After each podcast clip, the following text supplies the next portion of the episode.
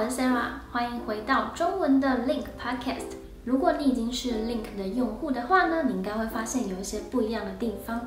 Link 五点零呢是经过大幅度修改的版本，搭配更加的使用者体验界面和更多的内容，还有更克制化的设计，让你可以乐在其中。像是更清楚明了的资料库界面，还有呢可以取得更丰富的内容，更多的每日目标设定，更流畅的阅读和聆听时的体验，有着夜间模式的界面设计，是不是非常的贴心呢？那今天很开心可以邀请到海马老爸，他是一位有。下哦，再重新一次。邀请到出版过加拿大旅游书籍，也是知名部落客的海马老爸，然后来跟我们分享加拿大的旅游。那这次我们主要会想分享的是玉空白马，因为我们都刚从玉空白马回来，对对。然后白马也是一个非常适合、值得分享的一个城市。是。嗯，那可以先请海马老爸自我介绍一下吗？哎，大家好，我是海马老爸。在这边移民了，到将近十二年。好，那在这边就是带小孩，呃，写书，然后在网络上分享文章，啊，然后也后来成为导游跟领队的一个作家。那在这地方很高兴，莎拉可以邀请我来跟大家一起来分享我在这边呃旅游，以及我们最近去到的白马的旅游经验。嗯，我们就来分享一下我们认识的白马，就是我们刚从。白马玩回来嘛，嗯，所以我们对白马有一些些的了解。是那我先讲我认识。好好好，你先讲。啊，我们会一个人分享三点。好。对，那我先讲其中一个，就是可能很多人还不知道玉空白马在什么地方。嗯嗯。那玉空它其实就是在 BC 省的上方，然后白马镇呢是在玉空里面最大的城市。嗯。白马的人口大概就占了玉空整个领地的七十五 percent，大概是两万四千人左右。嗯。玉空的人口。数呢，大概是四万左右嘛。现在听说要将近五万了。哦，将近要五万。嗯，那还是比当地的驼鹿少，对不对？对。听说当地的驼鹿有七万头，就是比那边的人口数还多。对。嗯。好，你已经讲好多点了。刚刚是一个点。OK，我认识的白马呢，当去跟去之后有差别哈。那我觉得其实有两点是我回来之后到那边去我才发现的。第一点是，原来白马。跟温哥华是有时差哦，对对，因为我在搭飞机的时候，有一个小女生就问她爸爸说：“哎，请问一下，那个我们到那边几点？”啊，她爸爸说落后一个小时。嗯，我说啊，不是就在正上方吗？怎么会差一个小时？后来我才上网去查啊，原来二零二零年那个育空地区已经把下令时间，好变成是整年的时间，所以他们没有到了十一月、每年三月调整时间，这是第一个。对，所以有一个小时时差在冬季。那第二个呢，是白马市，它的税跟 BC 省是很不一样。哦，对，对，它基本上是只有它的地方税，它没有省，它没有中央税，所以它所有买东西只有五 percent，嗯，没有中央的七 percent，嗯，所以他在那边买东西是很便宜，对，比较划算。对对对。那海马老爸有买什么东西回来吗？我没有，没有。其实第三点是跟莎莎刚才讲的有一点点关系，但这个是我。的自己的旅游经验，是因为我大概几年前有搭那个游轮从温哥华往北走到阿拉斯加。哦。那我们有在一个城市叫 s k a g a t 这个地方，嗯，算是那个阿拉斯加比较南端的城市。嗯。那我们在那地方有下船，然后在那边就有听到说，哦，从那个城市到加拿大最近的都市就是白马市。嗯。所以那从那地方呢，以前因为是要套近的关系，所以他们做了一条道路，那叫做那个 High Pass。哦，那甚至有火车，那个火车站，对，甚至从火车那边可以搭，从那边搭火车到白马。嗯，对啊，所以哦，原来这个是离那个阿拉斯加的城市最近的一个地方啊，这个就是在加拿大这一边的。所以我在说，哎，如果这三点是我觉得我去了之后，或者去之前稍微比较理解一下，说比较特别的地方。哦，对。还好没有跟我重复到，那我再来分享两点。刚刚我们不是都没有提到白马是很适合看极光的地方哦，对 对。白马其实从每年的十月到三月是最适合看极光的时间，呃，这段期间里面就是天黑的时间比较长。嗯，那再来是白马呢，它其实从一九八四年每年二月就开始有一个国际的雪橇犬比赛。嗯，对，然后这个雪橇犬比赛呢，会跑大概有一千英里左右的长。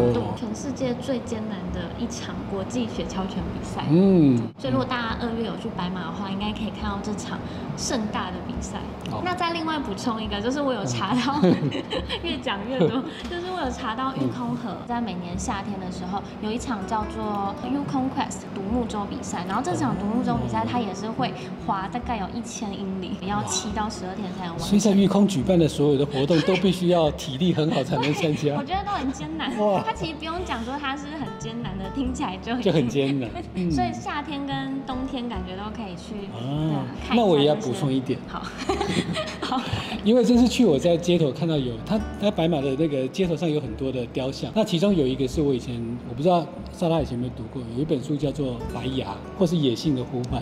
啊，野性人呼唤。对对对，嗯它是同一个作者叫杰克伦敦，嗯，他是一个美国人。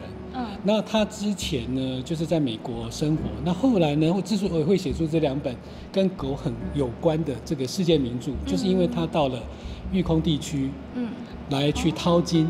那他是从美国，然后一直到了这个阿拉斯加，然后从白马这边往上一直到道森市。嗯所以他在道森市这个地方，就是经历了这些呃阿拉斯加的一些雪橇犬，所以他才有这个想法把这个狗写下来。哦，对，所以事实上，呃，算是在御空、白马或者是道生，也算是这个杰克伦敦他能够把这两本书写出来的一个源头感来，源，对哦灵感的源头。那我想问一下，就是海马老爸这次为什么会选择白马旅游呢？哦，呃，其实有两三个原因啊。嗯第一个最主要原因是说，因为其实每一年的那个加拿大旅行，我都希望说离开 BC 省，可以到处去走一走，不同省份走。嗯，那因为两年疫情，事实上政府都不太鼓励你到处去旅游。嗯那今年好不容易就是大家疫情都解除了，所以哎有机会我就想说赶快到外省去。嗯那尤其是冬天，我就觉得说那应该是往北走去看看。嗯那白马也是一个可以看极光的地方，对所以这就是看极光到外省，这是我的第一个原因。嗯那第二个原因是呢，事实上我一直有在做写书的计划，嗯所以我觉得如果未来我要写一本加拿大全览，那当然就是必须要包括嗯玉空地区、哦白马这些地方，嗯所以我觉得这次也算是我去收集写书资料的一个一个旅游这样子。嗯嗯那这次是有跟团还是？对我这次是跟团，因为决定的比较仓促，哦，对，所以其实我就作用跟团的方式。那但是老实讲，我觉得到白马去，呃，跟不跟团其实差别并没有很大。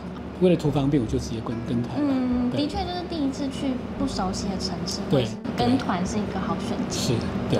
诶，那想问一下，嗯那你觉得，因为我们刚刚说的是我们玩回来后认识的白马，那你本来对白马的想象是？嗯，好，我原来对白马想象，当然就是我觉得莎拉刚才提到，就是第一个就是极光，对，因为在加拿大能够看到极光最好的两个地方，一个就是黄岛嘛，嗯。第二个就是白马市。对。所以我觉得第一个最大的印象一定是极光。嗯。那第二个印象就是它是比较多原住民，嗯嗯嗯，哦，因为已经离到那个地方去了，所以呃，基本上它的最主要的居民以原住民为主，嗯。所以这是第二个印象。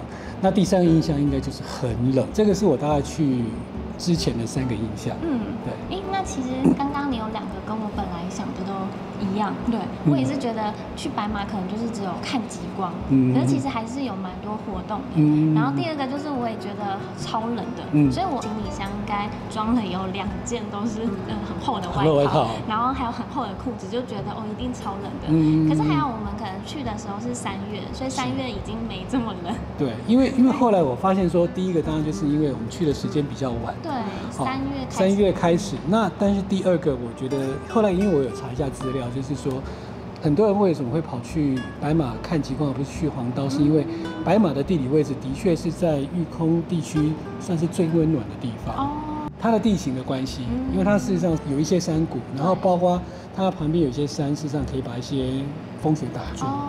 嗯所以它才不至于这么。它才不至于那么冷。所以如果譬如说你到黄刀去，你可能零下二十三十度，但是我们三月二二月底三月份去的时候，事实上都已经接近零度。对对对。对，那最冷的可能也就只有零下负五度、负负七度这样。嗯所以我觉得那算是对加拿大人来讲，算是一个比较温暖的冬天气候。接受对哦，对，这样我就想到当地人就说，哦，现在太热了，那时候应该是负一度吧。当然，你如果在像是晚上那时候我们追的时候，大概负五、负六，对你站在原地不动还是很对对对，尤其在户外这样，还是旁边都是积雪很厚的，对对对其实还是会冷有去哪一些景点？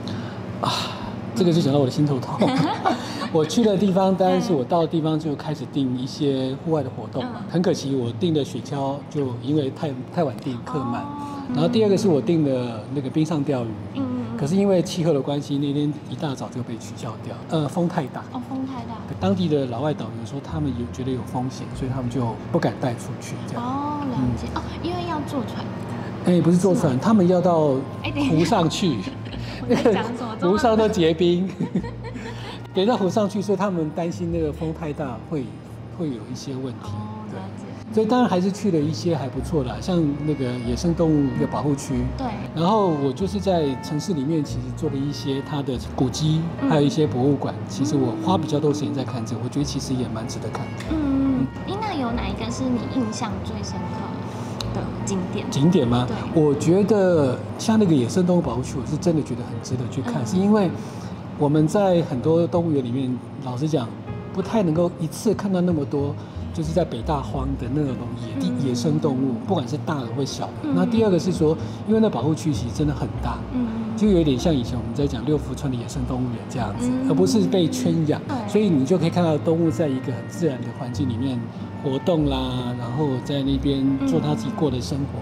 嗯我觉得这个是很特别的一个经验。在那个野生动物园，其实还有玩了一个，我不知道你有没有玩到，嗯它是叫做 Kick Slate，、哦就是叫踢脚嘛，中文叫踢脚。对对对它就是有点像雪橇，然后你站在上面。对对，我没有玩到，但是我看到很多老外在玩。哦，真的哦、我觉得那个也蛮好玩的。对对只是它还是有一点累，因为上，尤其是上坡的时候，其实你用走的比较快。其实这个野生动物，我觉得值得跟大家介绍是说，你去到那个地方，其实有两种方式可以游园嘛。一个就是你可以搭它的游园的巴士，嗯那个导览员他到某一个地方可以看到动物的时候，他就让大家下来嗯嗯看一看动物，然后再上车继续往前走。嗯那另外一个方式就是像莎拉他们用的这方式，就是整个游园大概有八公里，七到八公里左右对。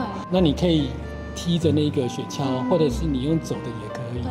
那大概两个半到三个小时可以走完一圈。对那我觉得运动量也很够，在那个天气没有那么冷的状况之下，稍微运动也可以看动物，我觉得也是蛮好的一个旅游方式。嗯，我就记得那一天我们其实也玩的蛮累的，就那两三个钟头。对对对对然后因为我们前一天有去玩狗拉雪橇，然后狗拉雪橇其实也蛮累的。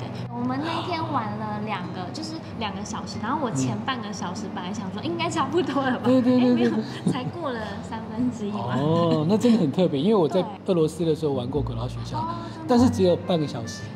嗯，对，所以我看到你们玩两个小时，我觉得哇，好羡慕。对，而且它其实两个小时还不是最长的，它是还有六个钟头的。哦，所以是一个那是很耗体力那是选手练习要去比赛用的吗？我们玩的是一人拉一台雪橇车，嗯这也很不一样。嗯就你不是坐在那个雪橇里面，他要先教你说怎么驾驶驾驶这个雪橇。主人在叫他们名字的时候，因为要就是要上工了嘛，然后他就是每一只狗，它叫一只狗狗，它就会自己过来。当然还是有不想要上班的狗狗，对。然后我记得那时候很好笑，我的四只狗狗里面有一只狗狗，那时候那个主人怎么叫它就是不出不愿意来 对，那时候想说惨了，我的狗狗会不会等一下跑最慢？可是也不要跑太快，我怕速度 太快会摔。下次还会去白马玩的话，你最想要体验的是？嗯，我觉得应该是说，因为白马一年四季应该都蛮适合去玩的啦。对好，那我们先讲，如果下次还是冬天去的话，当然如果有机会再去看到更厉害的极光嘛。嗯，然后你刚才提到的狗拉学校跟冰上钓鱼，其实我都很想去，因为这这两件事情我俄罗斯都做过，但我很想比较看看，是说在加拿大做有什么不一样。对这是第一个。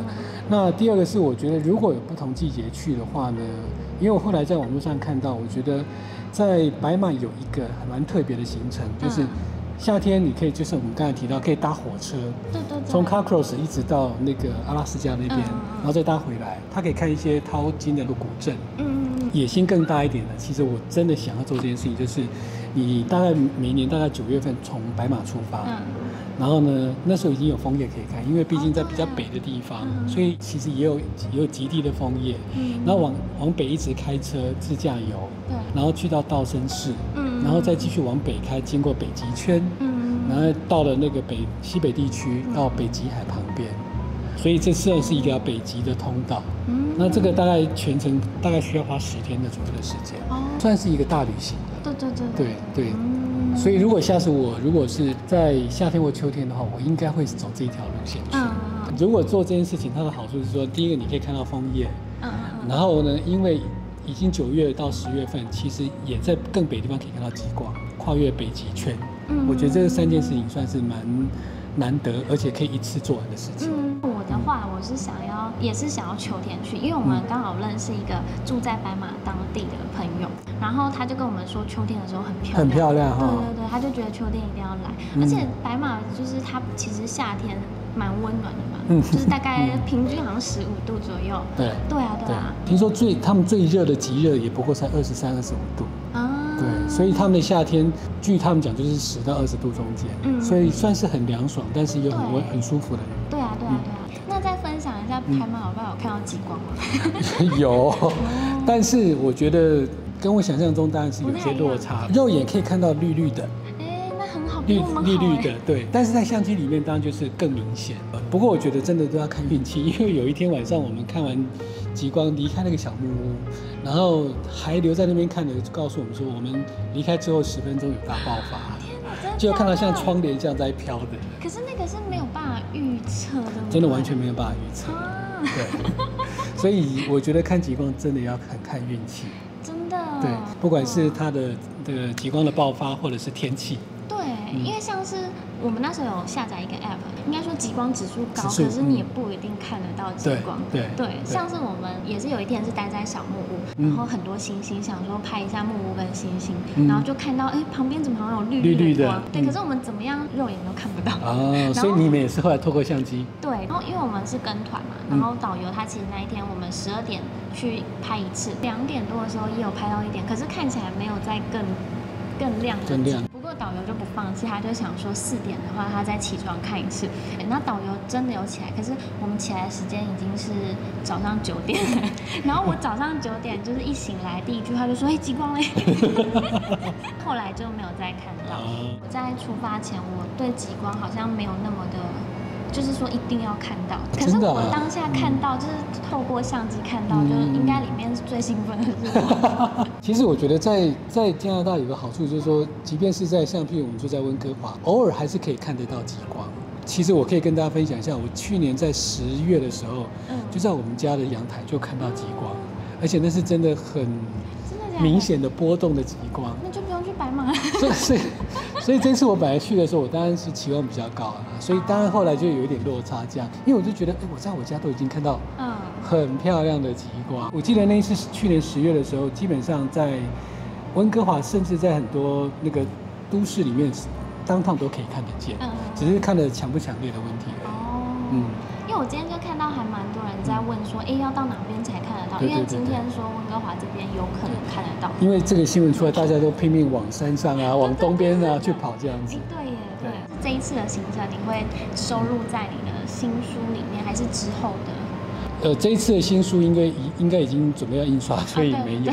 那所以我应该会放在之后，因为我现在目前是分城市写嘛，我写的温哥华、多伦多，然后现在写的 BC 是第三本书。哦，对，所以未来我可能会写一本就是全加拿大的。那当然，这个育空育空地区跟白马就会是在 BC 省的上面这一块最重要的一个旅游区。今天很开心可以邀请海马老爸嗯来跟我们分享这次一起在、呃一起没有一起没有我们 我们前后脚到白马去玩的一些经验。对对对对对，我最后可以补充一下是，我觉得在白马呃其实有很多不错的博物馆。那我我这次去了两个，刚刚有一个是我去年没有开，但是我觉得很特别的是说，白马市它因为把它的那个老建筑保存得很好，嗯所以有一个博物馆，你可以看到它一个小小的一个小小小木屋在这地方，但是它盖了一个大的现代的博物馆，在它的正上方哦。，我好像也有看到，对对对，我那时候也蛮想去参观那，个。那个博物馆很有趣，嗯哦，那个是在介绍白马的一些历史。另外有两个博物馆，一个是在两个都是在机场附近，嗯然后有一个是介绍那个他们当地的一些北方的一些动物，那最主要介绍的是长毛象。哦，对，所以它基本上就是一个长毛象的一个博物馆。对，所以我我建议，如果大家有机会去到这个白马，除了就我们刚才看到，或者是狗拉雪橇、冰上钓鱼，或者去看野生动物园，我觉得可以去看到它两三个，它的博物馆其实是很好看的。嗯嗯嗯，我们这集的影片就是这样啦。好，谢谢，谢谢，嗯，再见，拜拜。三十六分。哦哦，这还比较长哦。这个还还比较长啊，因为 NG 比较多次。没有，前面 NG 大概三分钟吧。如果你有在收听 Podcast 内容的话呢，你可以透过 Apple Store、Spotify、Google Podcast、SoundCloud 还有 YouTube 找到 Link 的 Podcast 内容哦。如果你喜欢这样子内容的话呢，也可以留下你的评论，还有按赞分享。